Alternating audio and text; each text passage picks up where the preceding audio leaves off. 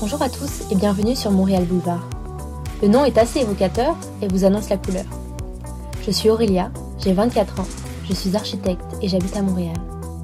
Dans ce podcast, je souhaite vous partager mon expérience à Montréal depuis 7 mois, mais pas que. Depuis que j'y vis, je ne cesse de découvrir des petites perles qui me font vibrer et que je souhaite vous partager sans plus attendre. Aujourd'hui, je reçois Thomas Sitech, CEO et CMO d'Ulule Amérique du Nord, une plateforme de sociofinancement. Avec Thomas, nous avons parlé des différents outils pour financer un projet entrepreneurial, du projet Whitebook sur Kickstarter, qu'il a lancé et financé à plus de 500 000 dollars en moins de 30 jours il y a 8 ans, de sa passion pour le hockey qu'il a pratiqué pendant de nombreuses années, et bien d'autres choses. Bonjour Thomas, euh, tout d'abord, est-ce que tu pourrais te présenter et nous présenter ton parcours? Oui, donc moi c'est Thomas Sertache, je suis euh, le CMO et CEO en Amérique du Nord pour euh, Ulule, une plateforme de socio-financement ou euh, aussi financement participatif, crowdfunding qu'on appelle. Et est-ce que tu peux nous dire quand tu as rejoint l'aventure et quel est ton rôle exactement? Oui, donc moi ça va faire maintenant près de trois ans et demi que je suis avec Ulule. ça fait environ huit ans que je suis dans le monde du web, surtout en crowdfunding, co-création, au niveau de, de, de, créateurs qui lancent leurs projets et leurs produits. Euh, et puis en fait au début j'ai commencé comme directeur général euh, pour le Québec. Après l'entreprise a évolué et aujourd'hui en fait je, suis en charge de tout ce qui est marketing, euh, croissance, acquisition de nouveaux projets euh, et aussi le développement en Amérique du Nord, les États-Unis, le Canada. Euh, on a toute une mécanique de, de qu'on appelle nous du sourcing, de, de qualifier des projets, d'aller les trouver et tout ça. Et euh, concrètement, ça ressemble à quoi tes journées en général? Si on peut euh, qualifier une journée type. ouais, ben mon, mes journées vont varier euh, énormément. Moi, j'ai un rôle aujourd'hui qui est euh, transversal, donc je m'occupe du marketing at large, autant en Europe euh, et autant en Amérique du Nord. Par exemple, Ulule aujourd'hui, en fait, c'est une plateforme qui, qui a été fondée en Europe, à Paris, euh, qui, qui, est la plus grande plateforme euh, en Europe pour le, le financement participatif, le crowdfunding. Euh, mais à Montréal, aux États-Unis, au Canada, euh, on est on n'est pas aussi populaire, on n'est pas aussi connu. C'est Kickstarter, Indiegogo qui sont plus connus, qui sont les, les vrais leaders ici. Donc, moi, je m'occupe du marketing autant là-bas ici. Donc, c'est des sujets d'acquisition très techniques au niveau de, des pubs, au niveau de, de, notre mécanique de croissance. Et puis, à l'inverse aussi, avec le jour au jour des opérations à Montréal, euh, je fais beaucoup de voyages aux États-Unis, en Californie, à New York. On fait beaucoup d'événements euh, avec des partenaires, des banques euh, aux États-Unis. Donc, je dirais que ben, ma journée, ça court, je rentre au bureau environ 9, 9h30 le matin. je, je, fais deux, trois points avec en fait la personne qui est en charge du marketing ici. Je fais un point avec les personnes qui sont en charge des opérations.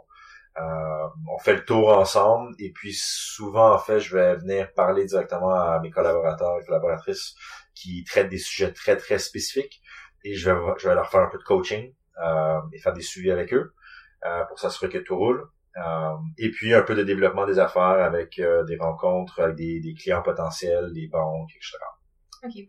Et c'est quoi qui différencie justement Ulule des autres plateformes comme tu viens de nous en parler? Ouais ben très bonne question. Euh, Aujourd'hui, Ulule, en fait, se situe, euh, il y a probablement cinq gros joueurs dans le monde. Euh, situe dans, le top 5. Euh, donc Kickstarter, Indiegogo, c'est deux plateformes euh, nord-américaines euh, qui viennent en fait des États-Unis, qui se focalisent beaucoup beaucoup sur le volume. Donc les autres, ils, si tu déposes sur Kickstarter, sur Indiegogo, tu peux lancer, mais tes chances d'avoir un projet qui se finance sont très très bas sont très basses. le, le, pourcentage de, de, succès est, je pense, entre 10 et 30% sur Kickstarter et Indiegogo. Euh, donc, tu es un peu tout seul, t'as pas vraiment d'accompagnement, euh, tu es là pour lancer ton projet. Euh, c'est très digital, en fait. C'est très, très digital, ouais, voilà. C'est comme tu as, un username, un password, voilà, t'es tout seul. Euh, je dirais après, tu as, une plateforme comme GoFundMe qui est, euh, qui est vraiment une plateforme pour des projets personnels. Donc, euh, c'était le cancer et puis tu veux lever des fonds personnels. Ça, c'est une plateforme spécifique pour ça. Kickstarter Indigo, je reviens à eux, c'est des plateformes pour des projets surtout geeks, créatifs, euh, artistiques aussi.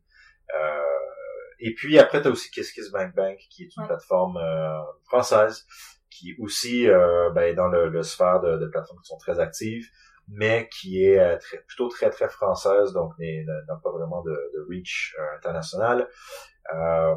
et qui voilà. Et donc nous, en fait, un de nos de nos de nos gros gros gros de nos une de nos valeurs ajoutées, c'est qu'on accompagne les entrepreneurs, les créateurs, on est là pour eux euh, et on a une bonne relation avec eux. On les aide à, mieux se lancer et ça s'explique par notre taux de succès. Nous, aujourd'hui, 7 entrepreneurs sur 10 vont euh, se financer sur le et hum, tu dis, euh, pour revenir sur ça, tu dis c'est une plateforme très française. En quoi c'est une plateforme française et, pourquoi ça marche pas en Amérique du Nord? Donc, ouais, ben, c'est une très bonne question. En fait, euh, aujourd'hui, ben, qu'est-ce que ça a été acquis, euh, a été acheté par la Banque postale il y a mhm. quelques années.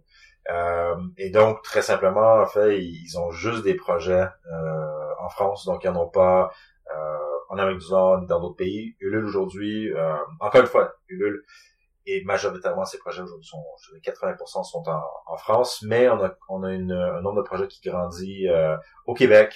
aujourd'hui, on est à 30-40 projets qui sont qui se lancent par mois euh, au Québec, euh, aux États-Unis, puis on commence aussi euh, en Californie surtout. Donc l'idée en fait, c'est que nous, on tente, on tente vraiment de développer un réseau international d'entrepreneurs, créateurs de marques. Voilà. Et euh, pour l'instant, c'est présent que à Montréal. enfin, je veux dire, au Canada, c'est juste Montréal, c'est ça? Vous, vous faites pas de projet en Ontario, en Alberta? Oui, on en fait. Donc, on en fait partout peut-être plus la question, c'est qu'aujourd'hui, on est à, Montréal, notre bureau est à Montréal, donc c'est notre bureau, euh, j'appellerais ça international, mm. euh, qui traite toutes les, les parties autres que la France. Mm. Et aussi, c'est notre bureau de, de, du qu'on appelle de croissance et de marketing. Donc, c'est un peu les aspects transversal et local. Euh, et puis là, donc on a deux gros bureaux à, à Montréal et à Paris. Et euh, donc, il n'y en a pas aux États-Unis de bureau? Aujourd'hui, non. Il n'y a pas de bureau et, et on planifie pas nécessairement d'en ouvrir. Euh, une de notre euh, notre approche que qu'on qu'on a vraiment développée ces, ces dernières années, c'est euh, on est ce qu'on appelle euh, multilocal.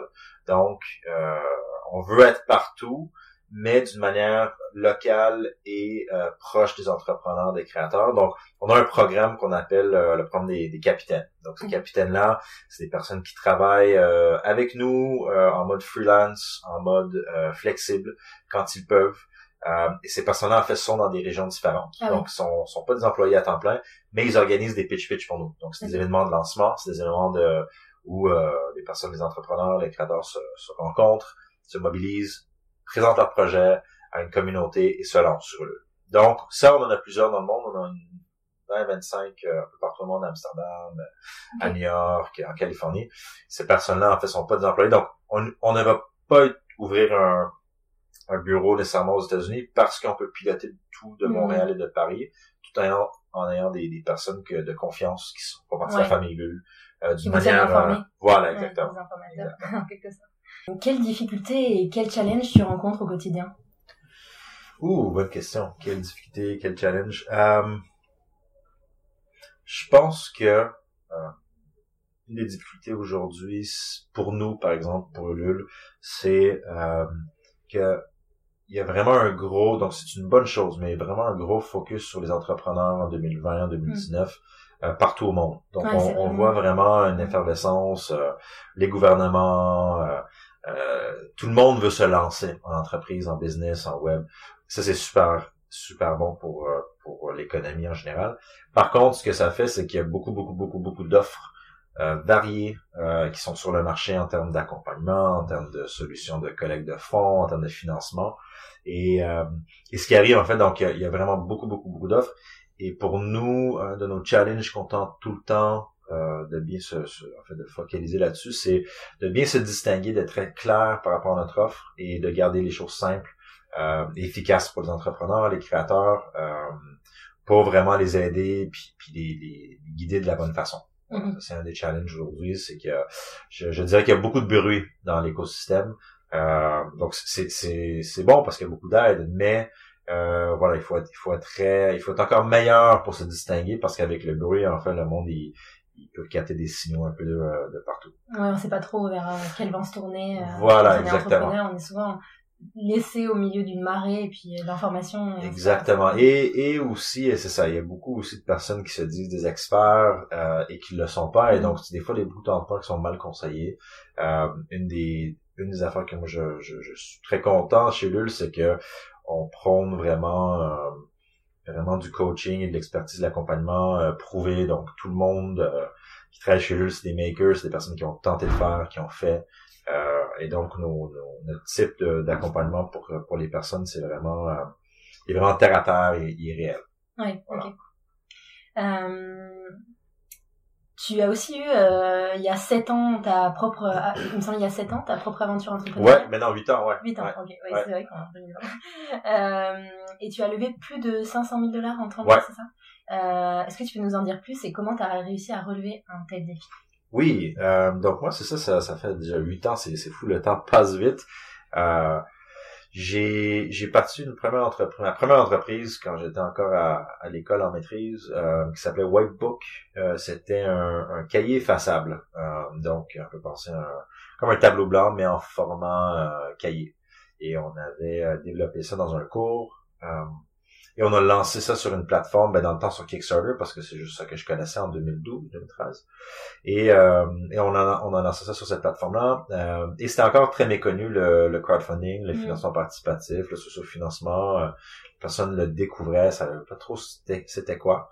Et euh, ben, on était chanceux, on a levé un demi-million en 30 jours. Et donc, c'était une super belle expérience. Euh, et puis ben c'est ça, c'était un, un, boule de neige après euh, de, de, médias, de, de, de, personnes qui voulaient, euh, qui étaient. J'ai passé même au Dragon euh, pour l'aventure. Euh, parce que tu connais, c'est comme l'émission euh, qui veut être mon associé, mais Dragon's Den Shark Tank en Amérique du Nord. Donc en fait, t'arrives sur la TV, tu pitches ton ah idée et devant des dragons qui appellent, qui disent investisseurs. Ah, et c'est télévisé partout en Amérique du Nord. Ok, donc donc j'ai fait ce show là, ça c'était cool.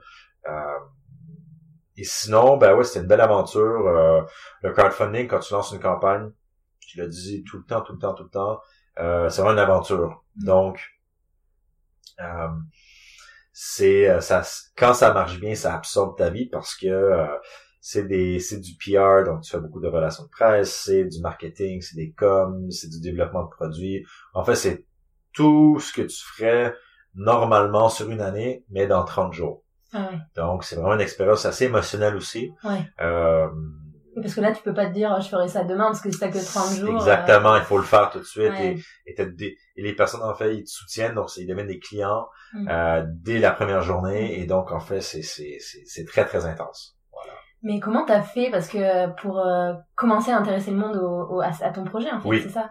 C'est que il y a eu un commencement, enfin, oui. c'est parti? C'est ça. Donc, euh, c'est c'est un peu la la, la la, la, question que tout le monde demande, c'est savoir c'est quoi la magie qui fait en mm. sorte que tu peux aller lever un demi-million. Et il y a deux réponses à ça. Il y a la réponse euh, que moi je, je prône à tout le monde en fait, c'est qu'il y en a pas de recette magique. Mm. Euh, c'est c'est vraiment une question de préparation, euh, pas tant du projet lui-même, du produit lui-même, parce que tu peux avoir un concept, une idée, c'est plus une préparation de ta communauté. Donc, comment est-ce que tu communiques à une communauté? Est-ce que tu as une petite communauté déjà? Et si tu n'en as pas, est-ce que tu en crées une? Euh, et c'est quoi le message que tu envoies aux mm. personnes? Donc, si je prends mon exemple pour Whitebook, euh, un de mes cofondateurs dans le temps était très bon à faire des sketchs de dessin. Mm. Et donc, euh, le produit parlait parce qu'il était différent, il était un peu novateur. Euh, on faisait des sketchs qui étaient le fun et aussi on, on communiquait beaucoup à travers la plateforme. Donc, les personnes en fait, ils voyaient qu'on était un projet vivant. Ils étaient pas, c'était pas comme une page euh, statique hmm. d'une page e-commerce c'est euh, ben on postait des updates, des news, c'était un fil, c'était comme un on l'utilisait nous comme un réseau social. Donc mm. on avait je pense 70 mises à jour, des vidéos, des photos, euh, euh, on, on s'ouvrait à notre à nos à nos à nos clients et ça en est plus de clients parce que le monde se sentait comme s'il faisait partie de l'aventure. Donc mm. c'était comme il faisait partie de la famille. donc ça c'est une des raisons, c'est développer cette proximité. Euh, un autre exemple qui, qui, qui, est fantastique et qui vraiment euh, illustre ce point, c'est euh, une campagne qui a fait fureur. s'appelle, c'est une campagne qui s'appelle Respire. euh, je sais pas si tu l'as vu passer, mais euh, par une entrepreneur qui s'appelle Justine Uto. Ah oui, c'est la, marque de déodorant naturel. Voilà, ouais, respect. donc elle, elle, voilà, elle a fait un, elle a fait un Ulule en fin 2018 et elle a tout, elle a tout cassé. Elle a fait 21 000 préventes. En fait, la fille, son projet, son produit, il est beau, il est bien.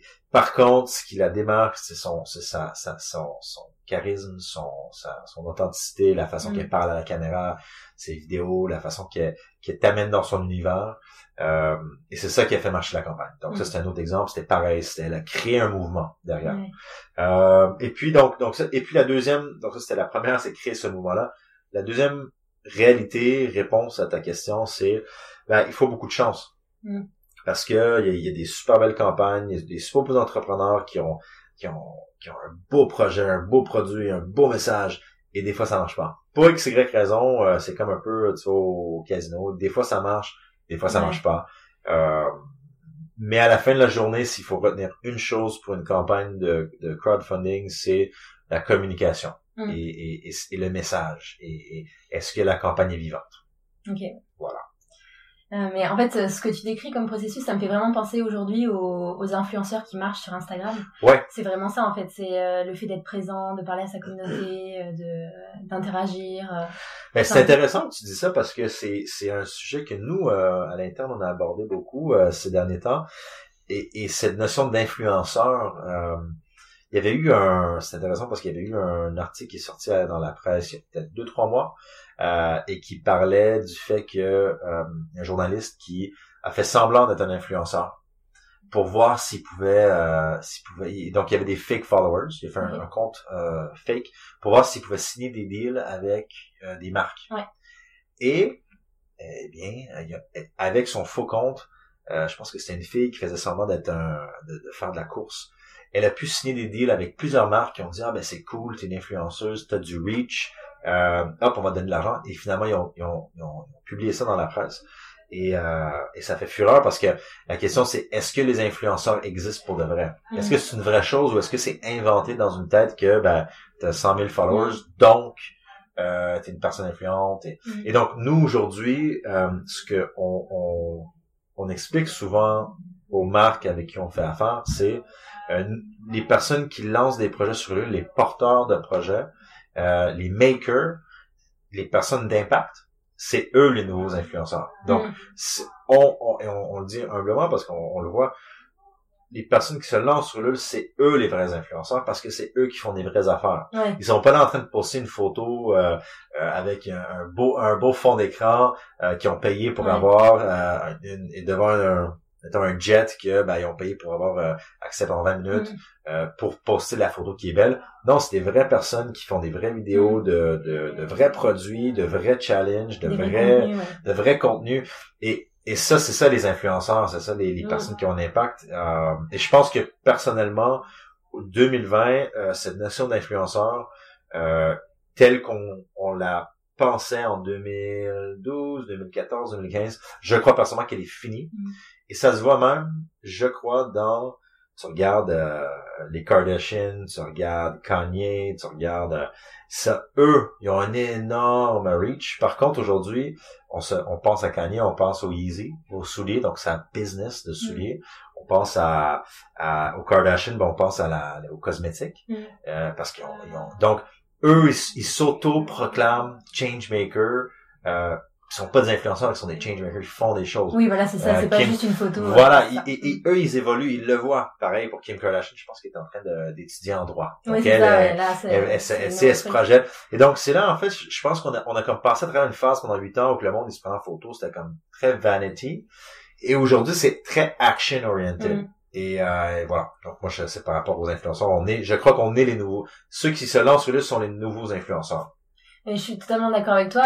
alors je sais pas aussi, on est dans une chacun dans une bulle de filtre, donc moi c'est ce que je vois sur mon feed Instagram. Mais euh, les personnes que je suis, déjà, je pense que les gens sont vraiment en quête d'authenticité, donc de gens dans lesquels ils peuvent s'identifier. Pas des gens, comme tu dis, qui vont dans un jet à Los Angeles juste une journée. C'est des gens euh, qui, euh, au final, tous les jours montrent ce qu'ils font, mais qui, qui vont faire de l'entrepreneuriat, des choses comme ça.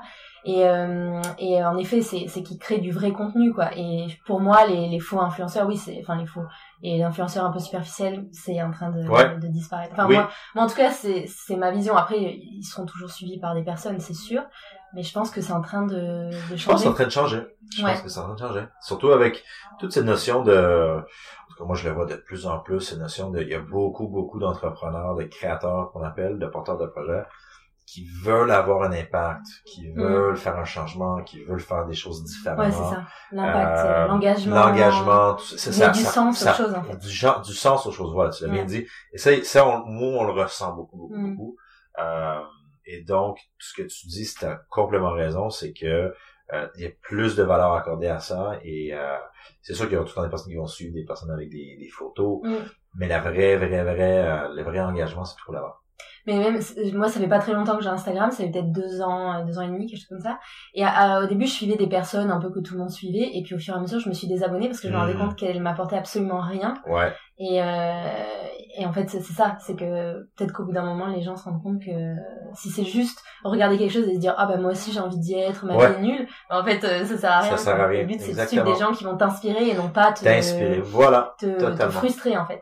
Totalement. Donc euh, c'est c'est dans cette continuité, je pense. Euh, euh, voilà. Et donc, euh, toi aussi, dans tes expériences, euh, j'ai vu que tu avais été aussi CEO chez Lounge oui. c'est ça? Puis tu as aussi été board member chez les Offices Jeunesse Internationales du Québec. Il me semble que tu aimes encourager des projets, développer des projets, orienter les clients vers leur, enfin vers les marques, vers leurs clients, etc. C'est quoi qui te qui te plaît dans ce processus-là?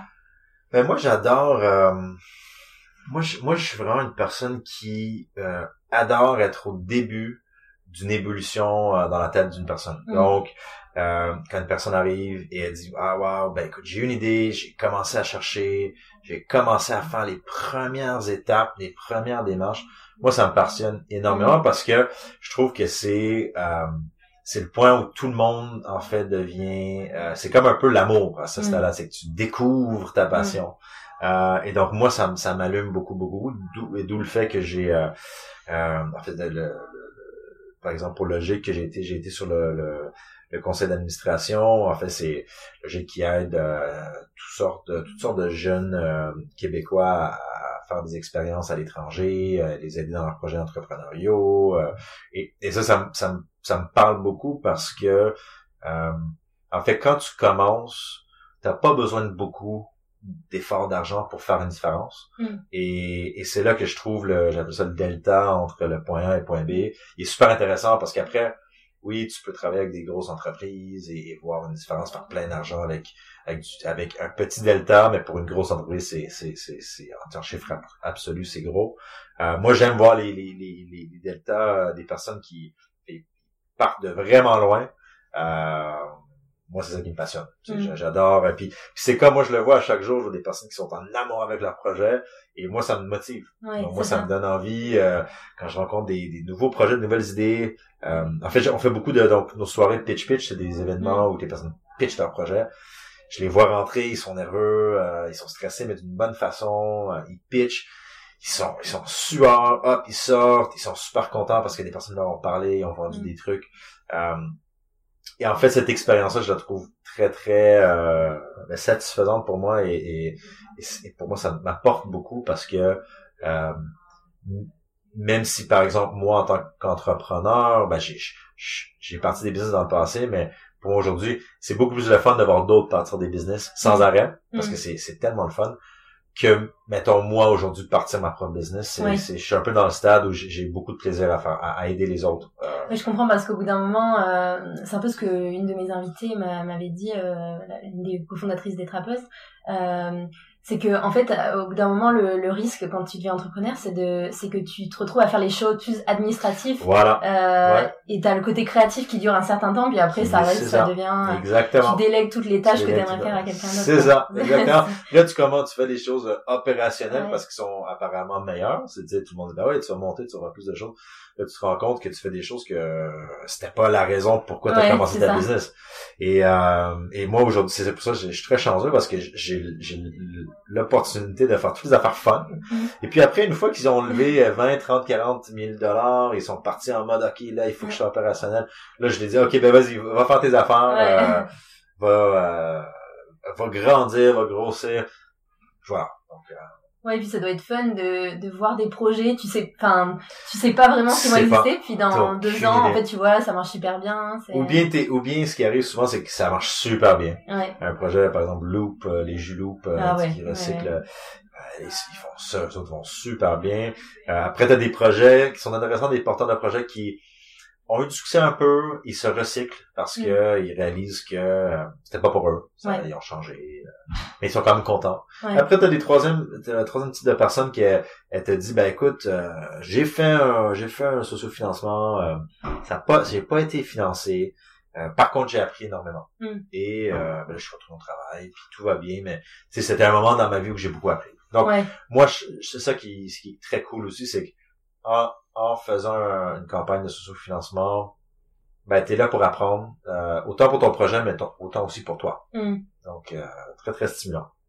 Et hum, c'est quoi les enjeux du LUL à Montréal et au Québec? Parce que c'est un territoire, euh, comme tu disais, qui est en plein développement euh, Plein entrepreneurial. essor, ouais. Ouais, c'est c'est vraiment euh, incroyable à voir, je pense. Et euh, c'est quoi les enjeux, euh, que ce soit économique euh, c'est drôle parce que au, au Québec, euh, je pense que pendant un certain bout, euh, il y a plusieurs années, euh, peut-être 10-15 ans, c'était être entrepreneur était c'était très difficile. Parce que je pense Mm. que les ressources n'étaient pas là, euh, c'était compliqué, il fallait que tu, tu, sais, tu pioches. Et, et justement, pendant euh, 2010, 2011, 2012, on a vu une vraie effervescence. euh, le gouvernement s'est impliqué, les personnes sont devenues plus euh, plus passionnées, euh, les institutions euh, financières sont devenues, euh, ils, ils- voulaient prendre plus de risques parce que Mm. l'économie allait bien, donc donc versus aller investir pour avoir aller chercher euh, 2% sur Mm. en bourse, ils se disaient ben peut-être je vais aller chercher 40% chez l'entrepreneur, donc je vais faire 40 paris pour aller Mm. chercher ce 40% là. Donc il y a eu un, un, un- vraiment un déversement d'argent, d'énergie dans le milieu entrepreneurial. Euh, et donc, ce que ça a fait, en fait, c'est qu'il y a eu beaucoup, beaucoup d'entrepreneurs qui se sont qui se sont lancés. Donc, aujourd'hui, pour nous, euh, au Québec, en fait, donc l'enjeu, c'est qu'on est très content d'être ici. On a, on a, on est environ une vingtaine d'employés. Euh, on voit le Québec puis Montréal comme euh, notre place où euh, on pilote l'Amérique du Nord. Euh, donc, comme je le disais avant, il y a plusieurs. On est aujourd'hui, euh, une des- on est la plus grande plateforme euh, en sociofinancement. On a le plus de projets euh, que les au, au Québec que toutes les autres. Euh, par contre, c'est certain que euh, un challenge, c'est qu'il y a, étant donné qu'il y a beaucoup d'argent dans le marché, il y a beaucoup de, de support, aussi beaucoup de lobbying, euh, ben c'est sûr que la compétition est un peu féroce pour aller chercher des entrepreneurs. Donc, Ouais. euh, les entrepreneurs, eux, sont très, très demandants Euh, à Montréal pour dire, OK, je veux que tu m'accompagnes, qu'est-ce que tu vas me donner Mm. plus d'argent? Et, et donc, ça, c'est un challenge pour nous, c'est de savoir comment bien gager notre effort parce que euh, aujourd'hui, globalement, au Québec, s'il fallait que je te donne un, un overview, il, il y a plus ou moins 100 projets qui collectent des fonds, toutes plateformes confondues. Kickstarter, euh, Indiegogo, euh, GoFundMe, tu les nommes tous, confondus, que ce soit local ou au Québec, il y en a 100.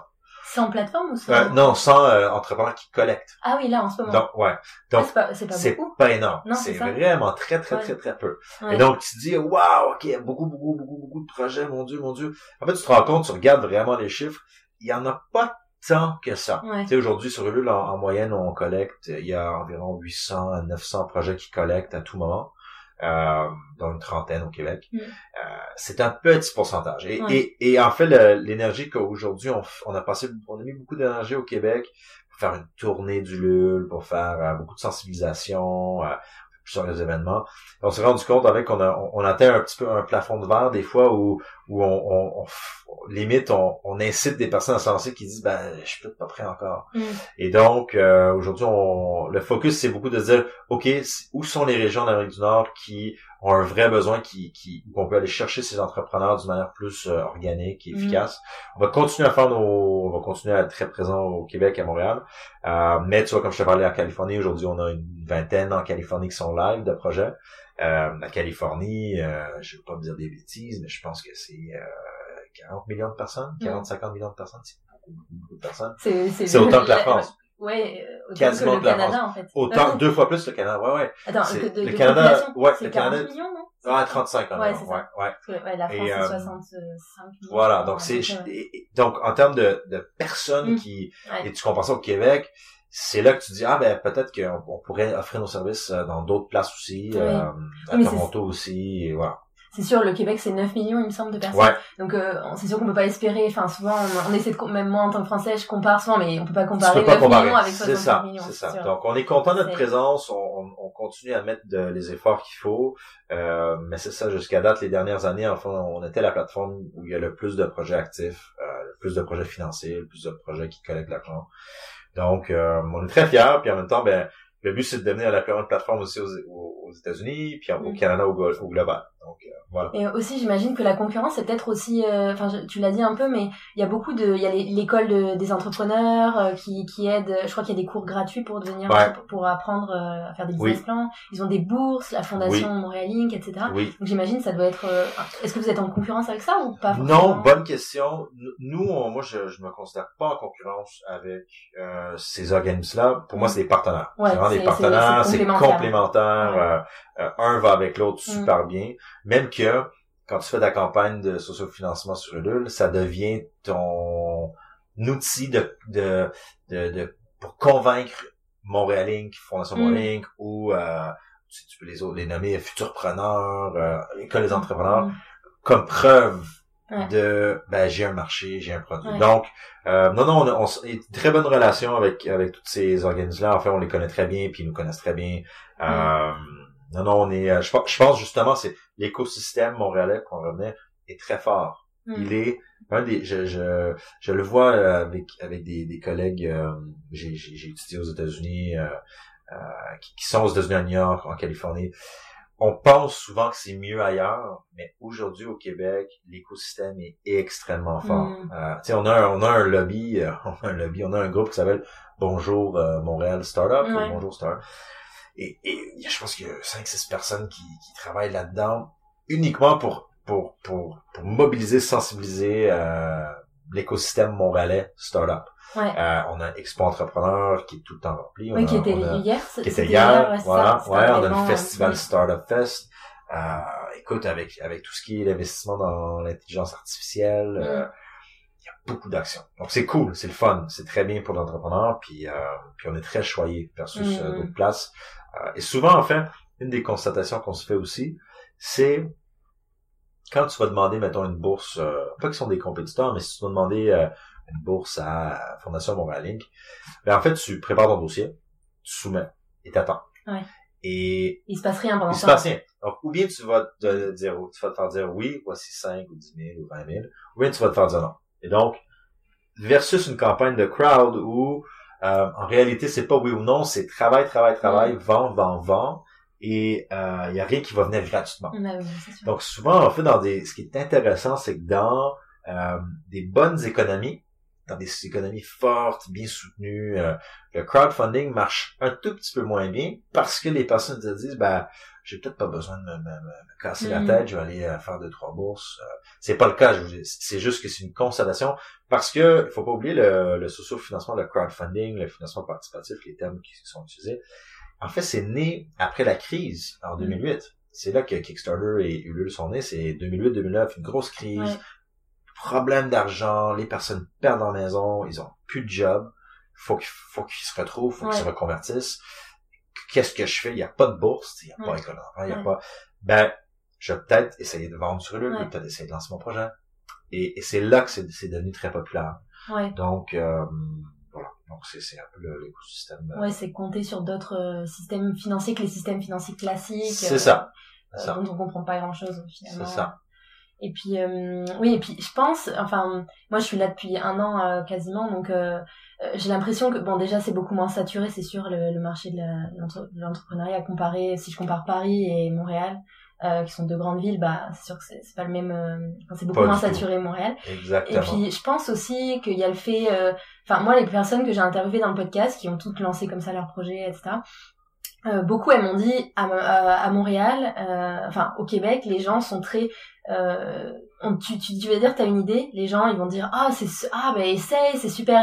Alors que je pense, enfin moi je vois en France souvent la première chose qu'on va te dire c'est on va trouver euh, euh, ah mais tu as rencontré ça comme difficulté, tu as rencontré ça, enfin on va voir plutôt les, les, problèmes. choses les problèmes. Alors qu'ici j'ai l'impression que même moi quand j'ai parlé de mon podcast tout ça les gens sont hyper euh, enthousiastes en fait rapidement. Et, euh, et, je pense que cette mentalité-là, qui est la mentalité en fait nord-américaine, j'imagine, très... Euh, toi qui as étudié aux États-Unis, peut-être que tu as, vu aussi le fait que... Enfin, le côté un peu fake it till you make it. Ouais, ben 100%. Euh, La culture est, est très différente. Euh, une des choses qui, qui disent souvent aux États-Unis, c'est que si t'as si t'as pas... if you didn't fail, en fait, si t'es pas cassé la, la gueule une, deux, trois, quatre fois. En fait, c'est parce que t'as pas essayé. Mm. Et donc, souvent, ça devient un badge. Tu sais, ça devient, ben, moi, je l'ai fait six fois puis ça a pas marché. Donc, la septième fois euh, est la bonne. Versus, en Europe, c'est plutôt l'inverse. C'est dire, ah, faudrait surtout pas faire trop de choses parce que je préfère être dans ma zone de confort que de risquer de, de... il y a aussi une certaine gêne euh, une certaine gêne de l'échec. ah, à Montréal il y a un gros un autre gros festival une autre grosse rencontre qui s'appelle euh, je pense comment ça s'appelle? Fail camp. Je pense que ça s'appelle fail camp ah, euh, un terme et en gros c'est une place où les personnes partagent toutes leurs failures et disent ben, moi j'ai réellement j'ai ça ça a pas bien marché ça ça a pas mal hein. en fait c'est un, un, un, old à au failure aux, aux places où tu ben, juste, juste, tu t'es planté. Ouais. Et, et je pense que, je dirais moins qu'aux États-Unis. Au Québec, tu l'as quand même. T'as des personnes qui disent, bah, j'y vais, je m'en fous. Euh, t'as, t'as, t'as cette flair entrepreneuriale. Mm. Euh, par contre, l'inverse aussi au Québec, tu as, aussi ce, cette notion que euh, faut pas non plus trop bien faire parce que tu vas être vu comme une personne qui brasse un peu trop les choses. C'est un peu ah, le, le, le, secret un peu caché au Québec, c'est qu'on, on, on, mais ça, ça change beaucoup, mais mais on, on, est un peu, euh, on est on est on n'est pas trop fier quand quelqu'un fait très très très bien. On se dit mm. ben fais bien, mais fais pas trop trop bien non plus. Ah, oui. Donc euh, mais sinon, oui, en Amérique du Nord, c'est vraiment foncé. Euh, mm. ils, vont, ils, vont, faire des erreurs. Ils se disent, ben, au pire, euh, au pire, qu'est-ce qui va se passer? Je vais retourner euh, à ma job. avec, surtout aussi avec un taux de, de, de, de comment dire, de, un taux de chômage qui est très très bas. Hein. Je pense que mm. historique. Euh, aujourd'hui, n'importe qui qui veut un job pourrait se trouver ouais, un job. En fait, au, Québec actuellement, c'est l'inverse, c'est qu'il n'y a pas assez de, de travailleurs sur le marché. Travailleurs, c'est comme un négatif, un taux de chômage négatif. Et ce qui arrive, en fait, c'est c'est ça, ça force.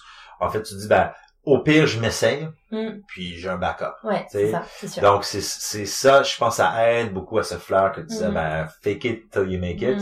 Euh, sais, moi, en même temps, moi, je, je, je, suis une personne un peu qui qui se dit que euh, il faut ça c'est en dose équilibrée hein, parce que si j'en vois beaucoup aussi de personnes qui fake it till you never make it parce qu'en fait ils sont tout en train de fake it ouais c'est ça il y a un moment où ça peut pas marcher ça peut marcher euh, ouais, c'est l'exemple connu c'est le gars qui a fait euh, Dropbox je pense euh, non c'est c'est qui a fait semblant d'avoir euh, il me semble que c'est Dropbox euh, qui avait fait semblant d'avoir créé euh, Dropbox en fait. Il a fait une, une fausse page en récoltant des adresses mail de personnes intéressées. Je crois que c'est ça un peu l'histoire. Puis euh, puis en fait il avait pas fait, mais il avait l'idée, mais ah, il avait ouais, pas oui, fait. Tu oui, vois. oui, ouais, ouais. Il y en ça, c'est la classique. Ça, hein, ouais, ça c'est la classique. Oui, puis un autre un autre exemple qui fait plutôt peur, c'est récemment dans la dernière année euh, Terranos. Euh, la, la, une des femmes euh, en fait les plus reconnues euh, qui avait levé je pense 9 milliards de dollars des sommes énormes, peut-être pas 9 milliards, mais des sommes énormes. sa, sa, compagnie était valorisée à 9 milliards de dollars et elle faisait des, des genres de, de, de médicaments euh, ou de façon de prélever le sang innovateur apparemment. Et finalement, c'était tout, euh, c'était un scam. Elle n'avait pas la technologie, mais elle avait fait croire à, ses, à, ah les investisseurs qu'elle l'avait. Euh, et ça, en fait, ça s'est duré dix ans. Et en fait, elle, c'est une façon de collecter des fonds puis de, de vivre une vie un peu euh, à, la, à la start-up. Ouais, mais euh, là c'est là c'est l'imposture. Là c'est l'imposture, ouais, c'est très grave. Ben oui, oui, Il y a un Netflix là-dessus qui est super intéressant. Euh, ah oui, ok. Un Netflix ou un HBO. Oui, je pense que c'est pour HBO qui a fait un documentaire là-dessus. C'est assez, wow, c'est flagrant comme Ok, ah, c'est intéressant aussi à voir parce qu'il y a vraiment des, il y a, il y a les deux côtés en fait. Vraiment. Et euh, quelle place vous donnez à l'inclusion? Quand je parle d'inclusion, c'est euh, euh femmes, personnes handicapées, LGBT, trans, euh, de différentes ethnies, différents âges, différentes morphologies. Euh. Ben nous, on, j'aime bien cette question parce qu'on on a fait nous un, gros gros gros virage l'année passée. Je dirais pas c'est un virage, je dirais c'est plutôt une, une, une, constatation. Chez Ulule, on, on le, le titre un peu qu'on s'est tout le temps donné, c'est qu'on est une place où on, on, make good things happen. Les personnes mm. arrivent, ils font des bonnes choses. Ils réalisent des beaux projets.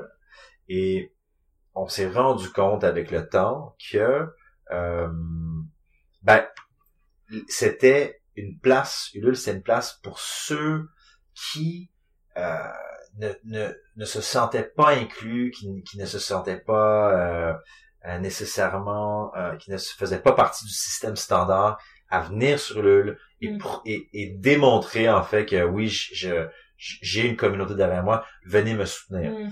Euh, et, et donc, nous, aujourd'hui, en fait, euh, cette, cette, cette, la thématique d'inclusion est hyper importante pour nous. Mm. On, on l'a même en fait dans notre euh, dans notre branding. En gros, on a fait une grosse revue de notre branding et aussi notre message.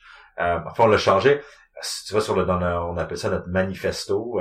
Euh, c'est donner à chacun le pouvoir d'agir pour un monde plus divers, plus durable et plus ouvert. Mm. Donc, on est, euh, on est, euh, on est très très focus sur euh, sur ceux qui sont justement peut-être marginalisés ou ou qui, ou, ou, qui n'ont pas assez d'intention dans mettons dans, dans, le monde mainstream ou qui se font mettre de côté nous on, se veut une place où ces personnes-là peuvent se retrouver peuvent lancer leurs projets on est on ne juge pas les projets euh, en fait, on laisse la, communauté elle-même supporter euh, ces projets-là.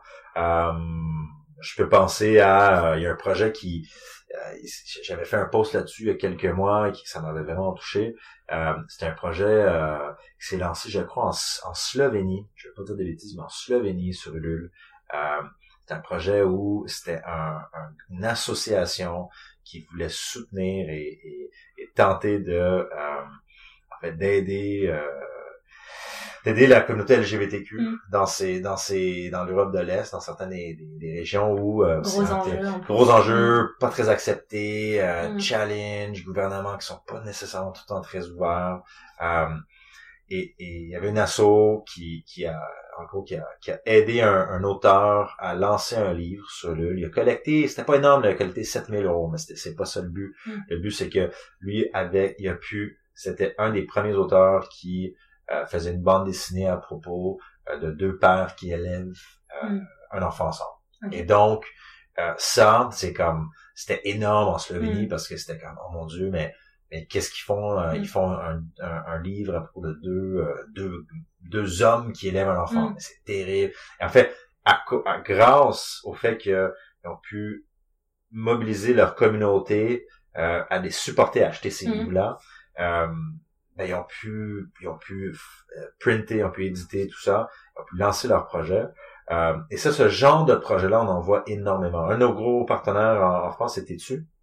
Ouais. Tétu, un magazine euh, GT. Euh, c'est, c'est aussi, aussi les types de projets sur l'île aujourd'hui qui sont les plus populaires, c'est euh, les projets portés par des femmes. Mm. C'est des projets qui touchent, euh, je dirais, des, des thématiques que qui dans le mainstream sont considérés niches, mais qui mm. euh, prennent beaucoup plus de place. Euh, et donc, et donc même à travers les projets culturels, souvent des beaux messages euh, qui, qui, se passent grâce à ça. donc oui, moi je, je, moi je le vois en fait Ulule, une plateforme où on va chercher le crowd, on va chercher le, on mobilise la communauté pour venir porter euh, attention et soutenir des projets. Euh, moi, je, trouve qu'il y, a, rien de mieux que, inclure les, personnes des communautés. Euh, donc oui, oui, c'est un enjeu pour nous énorme. L'inclusivité, c'est énorme, énorme, énorme. Et, et on se veut aussi, nous, on est une entreprise engagée, donc on est B Corp. on n'est ah pas, vous avez la... on est la labellisation. Une des premières entre startups, ouais, qui euh, européennes en France qui, qui l'ont eu euh, en 2014, 2015. Euh, Donc, ouais. Oui, non, excuse-moi. Ça, ça- ça inclut quoi cette certification? Parce que je sais qu'il y a un, un questionnaire, ça, c'est valable trois ans, c'est ça, deux, trois ans? Ouais, je pense que c'est valable. Je, je, je suis pas l'expert là-dedans pour te dire la, la- la- pour te dire très honnêtement, donc je, je, je veux pas dire des bêtises, mais je crois justement t'es recertifié après trois ans. Mm. Euh, c'est un questionnaire que tu réponds. Euh, ils font des vérifications. Je, je peux pas dire c'est à quel point qu'ils le font, mais ils demandent certains documents. Mm. Euh, et l'idée, en fait, c'est que tu as un score et il faut que tu aies un score minimum pour avoir Ouais. accès au label. Euh, et, et nous, euh, ben oui, on, on l'a, en fait, on est, on est, on a quand même des, des, euh, des façons de faire qui, euh, ben, qui, nous, on se retrouve dans le B Corp, de pas, pas avoir un bottom line qui est juste Mm. l'argent, mais avoir un, un, un bottom line qui, qui touche, en fait, euh, l'environnement, euh, euh, les personnes, les citoyens, euh, Mm. voilà. Donc, euh, nous, on, c'est ça, on, on cultive les rencontres. On, on- l'idée, c'est que on, on, on veut vraiment inclure le plus de personnes possible dans, euh, dans les projets. Et hum, toi, tu es ingénieur à la base, c'est ça? Oui. Et du coup, qu'est-ce qui t'a poussé à basculer vers euh, l'entrepreneuriat? Enfin, t'as as, travaillé combien de temps en... Moi, c'est ça, j'ai, euh, j'étais entrepreneur, euh, ingénieur pendant deux ans et demi, trois ans. Euh, j'ai, ouais, donc un monde assez technique, Ouais. euh, assez technique, euh, faisais des plans euh, pour des hôpitaux, des, des, des amphithéâtres, des écoles. T'étais ingénieur mécanique? C'est ça, Ouais. mécanique, ouais, de bâtiment. Et euh, ben après trois ans, en fait, je, je me suis un peu tanné, comme on dit au, Mm. Québec. J'avais fait le tour. euh, j'avais fait des gros projets, j'avais fait des petits projets. euh, et ma, moi, ce qu'on voyait pour ma carrière, mon employeur me disait, ben en fait, tu vas juste faire des plus gros projets. Et à la fin, euh, quand tu seras vieux, ben tu vas gérer les personnes qui font des projets. Mm. En fait, moi, moi, ça m'avait un peu euh, démotivé. Je me suis dit, mais est-ce que c'est ça la vie? Est-ce que je vais juste euh, gérer du monde? Ça me tente pas de faire ça. Mm. Donc, j'ai, voulu explorer une maîtrise euh, juste pour, pour me, me, me changer les, les, les- la, tête un peu, voir ce que, ce que je pourrais faire d'autre. Et ben c'est là que j'ai commencé euh, ma première business pendant que Ouais, j'étais à l'école. Et je suis tombé un peu dedans. Mm. Donc, euh, moi, j'ai le crowdfunding, en fait, je l'ai appris parce que je l'ai fait au début. Mhm. Et après, ben, j'ai, moi, je suis tombé un peu en amour avec ce concept-là. Et puis, ben voilà, aujourd'hui, huit ans plus tard, euh, Mm. ça a, donné que j'ai rencontré le fondateur, euh, Alexandre Bouchereau, il y a quatre ans. Euh, on a pris un café, on a vu un fit. euh, au début, je pensais pas changer, je pensais pas venir. Euh, puis finalement, je suis venu, j'ai, aimé l'ambiance, j'ai aimé la mission, euh, j'ai aimé les personnes. Euh, puis voilà. Je pense, je pense, je pense que la meilleure façon de te l'expliquer, c'est que j'ai réalisé que j'étais un entrepreneur dans l'âme parce que j'ai tout entrepris des projets et et en fait chez eux je peux conserver ce, cet- cet esprit d'entrepreneuriat tout en étant dans une entre dans une entreprise Mm. voilà sans être nécessairement le chef Ouais. mais euh, mais d'avoir l'impression que j'ai un, un impact des fois plus qu'un chef peut avoir Oui, oui, bien sûr. Euh. Et hum, justement, en parlant de, de se sentir entrepreneur, euh, en France, en ce moment, euh, il y a beaucoup ce, cet esprit Startup Nation, tu sais, qui c'est vraiment la mode, enfin, Oui. on en parle de plus en plus. Il y a beaucoup d'incubateurs, euh, notamment la station F, ouais qui se qui sont installés. Euh, un peu, en fait, pour résumer, ça, ça, ça voudrait dire qu'on est une génération, un peu la nouvelle génération d'entrepreneurs nés, qu'on va s'accomplir seulement en créant des projets. ouais Toi, t'en penses quoi de ça? Est-ce que tu penses que l'entrepreneuriat, ça pourrait être fait pour tout le monde? Enfin, parce que c'est ça qui est difficile, c'est que tout le monde n'est peut-être pas. tout le monde ne l'est pas, ouais, en Ouais. effet. Et je pense que personnellement, ce qui va arriver, c'est pas être négatif, c'est que euh, je, je pense qu'il y aura beaucoup, beaucoup d'énergie, beaucoup d'argent mis, beaucoup de programmes qui vont se créer. Et on va se rendre compte, notre génération, qu'il va y avoir beaucoup de personnes qui vont s'essayer. Mm. Et ils vont se rendre compte, et c'est pas mauvais, qu'ils vont se rendre compte que, waouh, ce n'est pas pour moi. C'est Ouais. trop difficile, c'est trop compliqué, euh, c'est trop stressant. Euh, j'ai trop, trop, trop, passé, passé, Mm. passé. Euh, la, aussi, il y a une question de est-ce que la job, c'est la vie? Est-ce que euh, est-ce que mon projet entrepreneurial, c'est la vie? Ouais. Je pense que je pense que la prochaine étape, c'est ça qu'on va voir. C'est Ouais. qu'on va dire, OK, mais je- comment est-ce que je non, je me est-ce que je me réalise après mon travail ou non? Ouais. Parce que oui, c'est bon, un projet, une passion, mais est-ce que c'est ça la vie? Mm. Euh, donc, je pense qu'il va y avoir un, un mini essoufflant, Mm. essoufflement à un moment donné.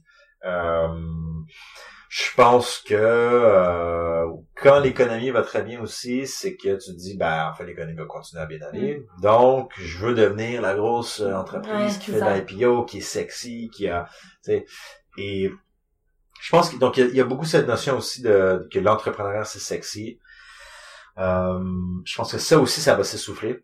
Et je pense que, euh, comme n'importe quel un peu roulement cyclique, je pense qu'à un moment donné, les choses vont se replacer dans un équilibre qui va être sain, où, euh, ben, des fois tu vas partir un business, des fois tu vas revenir à travailler, des fois tu vas partir un business, et ça va devenir, euh, voilà. Ça, je pense qu'il y a un équilibre. Mais c'est sûr qu'aujourd'hui on est dans, je voulais pas, je voudrais pas appeler ça une bulle parce que c'est négatif, c'est un peu négatif, mm. mais c'est sûr qu'on est dans un peak startup mm. nation où, euh, où tout le monde a une startup.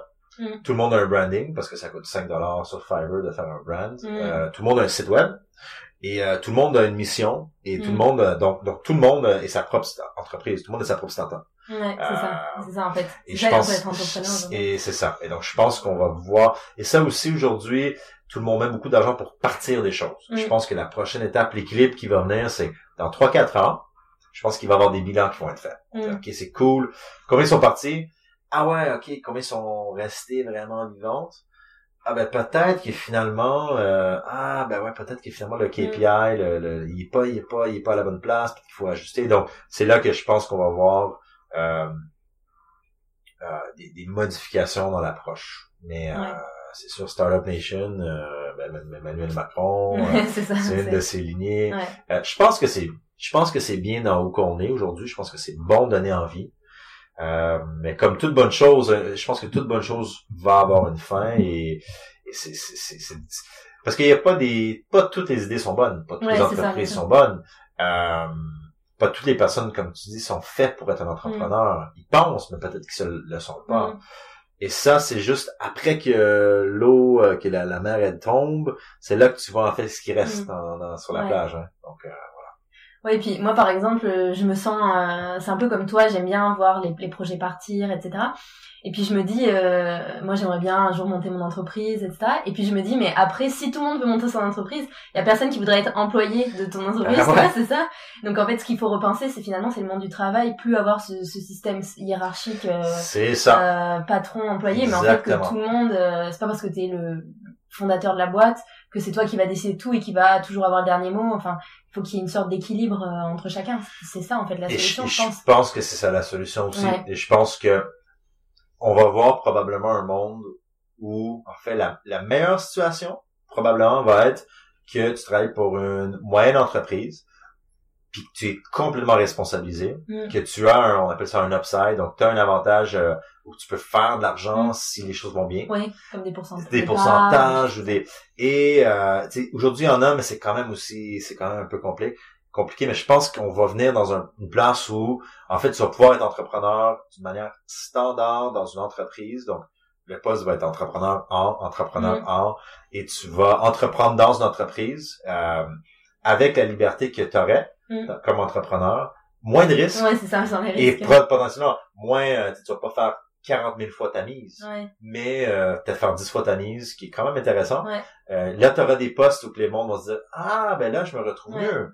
Là, j'ai mon équilibre de vie, j'ai mon, mon sexiness du rush, puis j'ai une passion derrière. Euh, et ces entreprises-là qui vont pouvoir trouver cet équilibre, ben c'est là, je pense, la prochaine génération qu'on va voir, ça va être, je sais pas ce qu'on va l'appeler. Mm. Euh, il y a l'intrapreneuriat, c'est un peu, entrepreneuriat, c'est un, c'est un terme où je pense que c'est plus, ok, tous les employés sont, euh, se mettent un peu la main à la, mm. à la pâte. Moi, mais, mais je pense qu'il y aurait une version encore plus, entre l'intrapreneuriat et l'entrepreneuriat. Ouais, ouais, moi, c'est ça que je pense.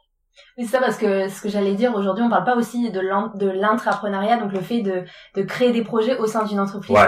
euh, déjà C'est difficile, je pense. Aujourd'hui, les entreprises, de la façon qui sont structurées, tu l'as bien dit, c'est trop hiérarchique mm. et, c'est trop old school. Donc, c'est impossible. Aujourd'hui, il, y a très peu d'entrepreneuriat. Il y en a mm. très, très, très, très peu. Du vrai entrepreneuriat, il y en a très peu parce que c'est pas designé pour être un win-win-win. Tu sais, c'est comme, c'est encore trop euh, capitaliste. Ben, c'est pas une question, non, pas nécessairement capitaliste, mais c'est trop, euh, c'est trop intéressant pour le, le, le patron au-dessus vis-à-vis la personne qui fait l'entrepreneuriat. Donc, tu sais, si Valérie, mettons une personne qui part un projet à l'interne peut-être tu vas donner un bonus. Mettons, Mm. ah, wow, t'as fait vraiment une bonne job, mon Dieu, t'as t'as t'as t'as coupé des cordons rouges parce que c'est difficile de passer à des, du tape rouge. Wow, ok, t'as créé plein d'argent pour l'entreprise. Wow, ben je vais te donner un bonus de euh, 10 000 dollars. Mm. La personne dit, wow, mon Dieu, j'ai j'ai pioché pendant un an et demi. Mm. Euh, j'ai créé à l'entreprise, par exemple, 500 000 dollars, j'ai eu 10 000 dollars. Ouais. Et, et ça, je pense, c'est ça qui fait, ce qui donne pas envie aux personnes. Ils disent, ben, va-t'en, euh, Ouais. je, je vais m'en aller, euh, versus avoir une situation où tu dis, ben, toi, euh, tu tra- voici ton poste. Si tu arrives à ajouter de la valeur en termes de, de, de, de cette façon-là, tu vas te rémunérer d'un variable Mm. qui va devenir très intéressant si tu arrives à livrer. Ouais. Ça, je pense, ça va, d'après moi, c'est la prochaine chose qui va venir, ça va être ce genre de mix-là. Et je pense aussi, là on parle d'argent, mais moi je parle, moi ce qui m'intéresse aussi c'est la reconnaissance. dans Et la dans reconnaissance. En effet, Parce que- argent, reconnaissance. Parce oui. que moi finalement la- l'argent, bon c'est sûr que je suis intéressée par l'argent Oui. parce qu'il en faut pour faire Ouais. plein de choses, mais en fait ce qui m'intéresse plus c'est la reconnaissance, le fait qu'on dise bah c'est toi qui l'as fait, qu'on te, tu vois qu'on t'implique dans les choses en fait. Et je pense que c'est ça aussi que les gens, Ça euh, aussi, ce en effet. actuellement dans En effet. entreprises. 100%. Ouais. Est-ce que tu as une passion en dehors de ton travail que t'entretiens euh... Ah, euh, une passion hors de mon travail, ben, une c'est drôle. Ben, c'est drôle, euh, j'ai pas, j'ai, moi, je suis plutôt une personne qui a pas des hobbies, j'ai pas vraiment ma, mes passions sont souvent quand je m'implique dans quelque chose, ben je suis impliqué à 100%. Donc Ouais. aujourd'hui, aujourd'hui ben j'ai euh, j'attends un bébé, donc ça, va être Ah une de mes passions bientôt dans six mois, je vais avoir euh, un bébé. euh, en fait, j'ai beaucoup de changements dans la vie, donc je vais me marier aussi, j'ai acheté une maison, j'ai fait des rénaux, donc la vie en général euh, m'occupe assez pour que je sois euh, épuisé la nuit, mais euh, mais sinon, ben écoute, une petite passion que j'ai, ça c'est vraiment on the side, euh, c'est juste pour pour le fun. En fait, donc moi, en fait aussi, j'aide un podcast. J'ai lancé un podcast avec un, un ancien ami euh, qui s'appelle Dredd sur le tape. Pour ceux qui écoutent, qui sont curieux par des podcasts de hockey, on a, il y a quand même, c'est un beau podcast qui a du beau succès. euh, et en fait, ils font des entrevues avec des personnalités dans le monde du hockey, de Ok. glace. Donc, moi, j'ai joué au hockey très longtemps. Euh, très très longtemps. J'ai joué assez haut et puis euh, j'ai trouvé ça le fun de, de rencontrer le monde euh, qui, qui- dans le contexte du hockey. Et donc, euh, ça, c'est une petite passion, je l'aide euh, dans tout ce qui est les opérations, euh, ok, comment aller chercher les personnes, Mhm. euh, un peu comme tu le fais. Mhm. Euh, moi, moi, je le fais pas moi, mais je l'aide, je l'ai financé un peu. Puis, euh, Ok. tu vois, comme par exemple, on est allé voyager, euh, on est allé en Suède l'année passée pour aller euh, passer en entrevue un des meilleurs joueurs au, au monde, euh, Peter Forsberg. euh, euh, donc, on a parlé à- au président de la fédération suédoise de hockey. Ça, c'était très cool. On a appris plein d'affaires. Donc, euh, ça, c'était, ça, c'est une petite passion pour moi en side que j'aime bien faire. Parce que t'as été euh, dans, dans l'équipe de ton université, non euh, ok. Ouais, j'ai joué à universitaire, ben même, euh, en fait, ici, pour ceux qui se connaissent un peu, euh, Jet 3, Junior 3, universitaire, NCAA. Donc, les, plus- en fait, les plus hauts niveaux que tu pouvais jouer, euh, ben, juste avant d'être professionnel. Ok. Euh, ouais, donc c'est quand même donc, quelque chose qui euh, a bien occupé. Euh, une Super, beaucoup, beaucoup, beaucoup. Ouais, jusqu'à Ouais. 22 ans, j'étais vraiment là-dessus, puis l'école. Et t'arrives à prendre du temps pour toi en dehors de ton travail? Euh, Est-ce que c'est est-ce que c'est facile de décrocher parce que t'as l'air passionné par ton travail, mais la difficulté ça peut être Ouais, c'est c'est drôle parce que je et je le dis parce que c'est souvent le monde le dit mais d'une manière comme euh, parce que parce que parce que c'est comme un, un catchphrase mais euh, je suis très choyé parce que je chaque jour quand je rentre dans entre guillemets le travail pour moi vraiment vraiment je, je le dis c'est pour moi c'est pas du travail c'est comme moi naturellement Mm. comme c'est juste des je, je fais mes choses que je veux faire et ça adonne que l'entreprise c'est bien pour l'entreprise donc Mm. euh, pour moi, euh, j'ai pas tant besoin de prendre de, de temps off parce que je suis, je suis, je suis.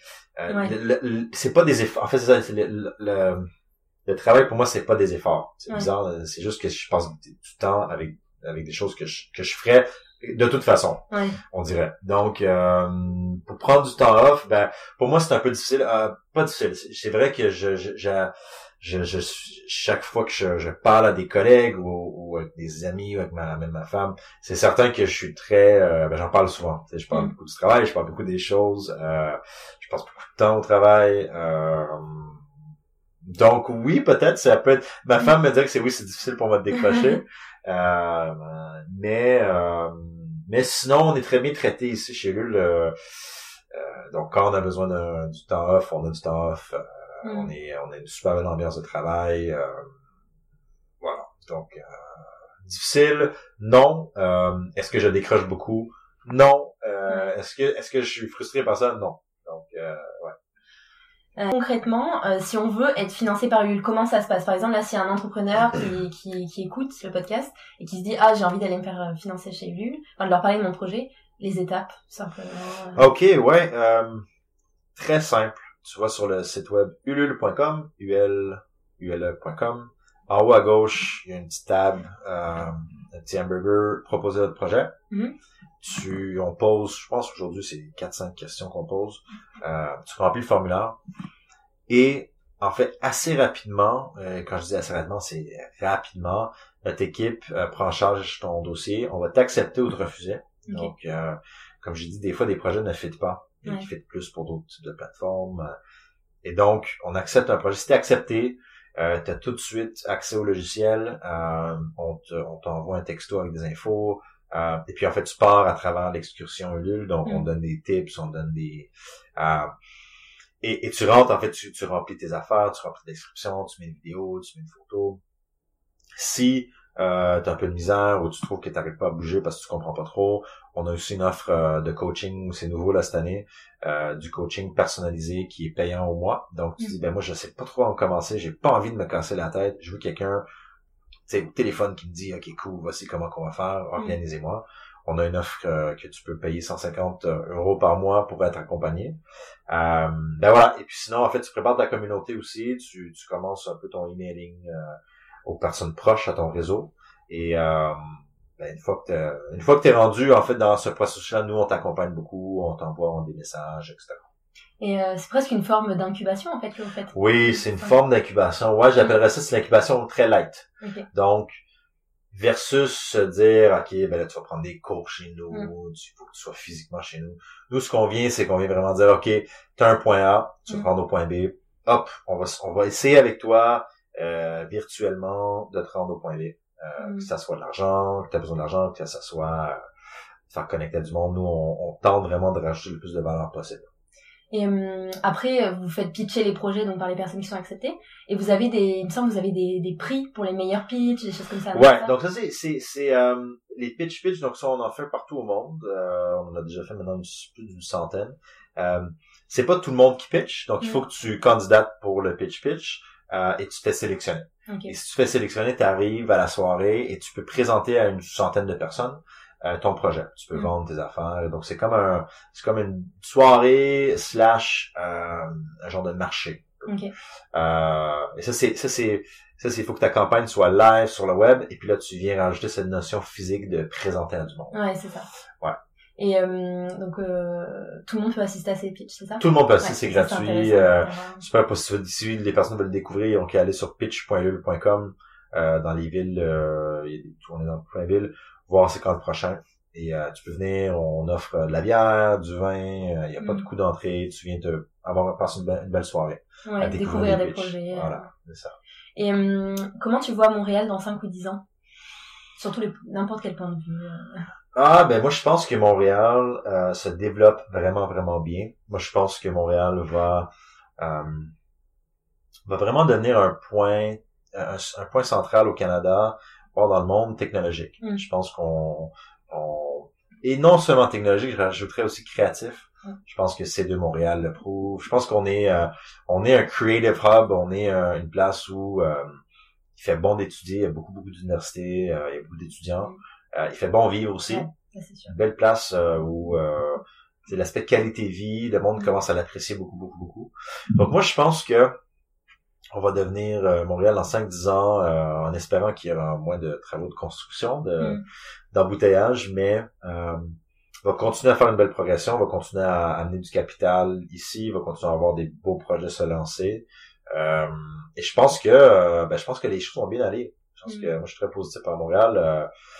je pense que c'est une ville très dynamique et, et, qui est vraiment en développement. je mm. pense que Montréal euh, en fait, je sais pas si tu savais ça, mais dans les années 70, Montréal était vraiment la, plus grosse ville au-dessus de Toronto. euh, au Canada. Ouais, ouais, c'était. il y a eu l'expo universelle, c'est sûr, je pense qu'il a bien aidé. Oui, mais même avant ça, en ah fait, c'était c'était la place où euh, la business se passait parce que t'avais Montréal et New York. C'était ah New York, Montréal, c'était les deux places. Ce qui est arrivé, c'est qu'à un moment donné, dans les années 70, 80, la notion de, de, de ben, il y a eu beaucoup, beaucoup de, de, de changements. Les Québécois se sont, il y avait une question de nous, c'est nos valeurs, euh, mm. le français. Et donc, il y a eu beaucoup, beaucoup de mouvements, euh, je dirais, culturels, euh, politiques, beaucoup de changements. Et ce qui a fait en sorte que je crois que côté business, il y a eu un sentiment de d'essoufflement. il, y a, eu une peut-être euh, personnes qui sont parties vers Toronto et, et on a perdu un peu de dynamisme. Et je pense vraiment, par contre, depuis 2010, euh, il y a eu un, focus pour se dire, allez, on reprend, on reprend ce dynamisme, on y va, on se libère, on se libère, de, on se libère de ça, on se libère de ça, on, on, fonce. Mm. Et, ça, je crois que, que ça, c'est une renaissance pour Montréal. Euh, et c'est, pour moi, c'est très excitant, c'est très cool, euh, très très cool. Et c'est vrai que je trouve ça vraiment, moi tous les jours je découvre des projets et je trouve ça vraiment fascinant. ça va tellement vite en fait. Bah ça, va, ça va deux fois plus vite qu'ailleurs, j'ai l'impression. Même euh, là par exemple, euh, une des dernières que j'avais interviewée, c'était euh, Viviane Lachapelle, donc la fondatrice de La Chapelle, qui a justement lancé son projet sur Lul. Et elle, elle m'a en un an, elle a, elle a, elle a eu l'idée en, je, sais pas, je crois en janvier de l'année dernière, si je me trompe pas. Euh, là, en novembre de l'année dernière, elle a lancé sa première collection. Ça a mis moins d'un an pour euh, penser l'idée, la financer, euh, trouver un, designer, faire fabriquer, parce que bon, après, elle fait fabriquer à Montréal, donc c'est sûr que ça aide, et vendre sa première collection. Donc, pour moi, c'est vraiment, pour une marque de mode, c'est fascinant que ça aille aussi vite, en fait. Vraiment. donc, ouais, j'ai l'impression que tout est accéléré. Vraiment, ben c'est pareil. il y a on a fait notre pitch pitch à Montréal hier chez nos amis les affûtés. Je, sais pas si tu mm. connais pareil, eux, hein, ils ont commencé de zéro. Ils ont bâti une belle communauté. Là, mm. ça, leur business marche bien. Euh, pour ceux qui savent pas, ça les affûter, c'est euh, un centre où tu peux faire. Euh, en fait, tu vas apprendre les bénisteries, comment utiliser des outils, mm. faire un peu de, des meubles, en parlant. Et c'est vraiment un centre. Lui aussi, le, le fondateur, amical, il a fait une très belle job. Il fait, le monde se débrouille. Ils font des choses cool mm. et vite. Ouais, c'est ça. vraiment, vraiment, vraiment. vraiment c'est sûr. Et euh, est-ce que euh, donc t'es quelqu'un d'optimiste, j'imagine, dans la vie? Très optimiste, très optimiste. Et euh, oui, excuse-moi. Non, non, j'allais dire, bah oui, ben moi, je, je, je suis une personne qui, euh... ben, en fait, t'as, as tout le temps des raisons.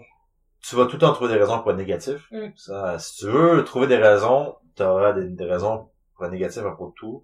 Euh, et je pense que dans la vie, en fait, t'as pas le choix que d'être positif puis optimiste parce que c'est là en fait que tu trouves des opportunités, mm. euh, tu rencontres des personnes. Personnes veulent être les personnes veulent parler à d'autres personnes optimistes. Mm. Ils veulent parler à d'autres personnes qui mm. sont positives parce que ça donne l'énergie, c'est là que ça crée la valeur et c'est là que tu, peux tu peux grandir et, devenir meilleur et t'accomplir. Donc euh, oui, moi je, je optimiste à 100%. Euh, est-ce que tu écoutes des podcasts euh, je sais pas, n'importe lesquels. ben ouais, j'en, j'en, j'aime écouter, ben ça peut paraître un peu plate, mais j'aime écouter le, le podcast NPR. Okay. Euh, c'est une nouvelle euh, un peu partout, mais au, de, principalement aux États-Unis. Euh, sinon, euh, ben, bien sûr, le, podcast Gratuité, euh, celui que, que j'ai à, faire. Sinon, euh, ben, il, y en a, il y en a beaucoup, beaucoup, beaucoup. J'aime, j'aime les podcasts humoristiques aussi. Euh, Bill Burr, un bon podcast. Euh, Mark Maron, un bon podcast. Euh, sinon, j'ai jamais écouté le, podcast Serial, mais j'ai tout le temps voulu l'écouter. Les, euh, ah oui, oui, sur les meurtres. Les meurtres, ouais, ça, ça m'a tout le temps... Euh, mais ouais, voilà, donc quelques-uns que j'écoute. Ouais. une question aussi, quelle est la dernière chose que tu as faite pour la première fois? La dernière chose que j'ai faite pour la première fois. Oh, euh, écoute, je, je, je, chose que je fais pour la première fois. Euh, ben là, être papa, là, je vais bientôt être papa, donc c'est, ça, c'est une chose, euh, mais sinon, euh, c'est une très bonne question, je, je dois y penser. Quand on aime les challenges, des fois, c'est ouais, c'est ça. C'est dire, euh, est-ce qu'il y a une, une ou des personnes qui t'inspirent au quotidien? Euh, des personnes qui m'inspirent. Ouais, Ben écoute, j'ai c'est personnes qui m'inspirent. Euh, ben ça aussi, écoute, je peux pas, je peux pas penser, c'est sûr que les personnes standards euh, viennent dans l'esprit, mais euh, les personnes qui m'inspirent. Je vais te revenir là-dessus. D'accord. je note, je mettrai dans les notes. Euh. Et enfin, est-ce que tu pourrais conseiller une œuvre que tu as lue? Ça, ça, peut être une musique, un livre, un film, une BD, peu importe en fait, que tu as découvert récemment puis que tu voudrais faire découvrir aux auditeurs. Ouais, ouais, ouais, ouais. Euh, il y a un livre que je suis en train de lire euh, euh, que j'aime beaucoup, beaucoup. C'est un livre un tout petit peu, il y a peut-être 4-5 ans, euh, mais que je trouve assez intéressant. Ça s'appelle euh, Anti-Fragile ah, par Nassim Taleb.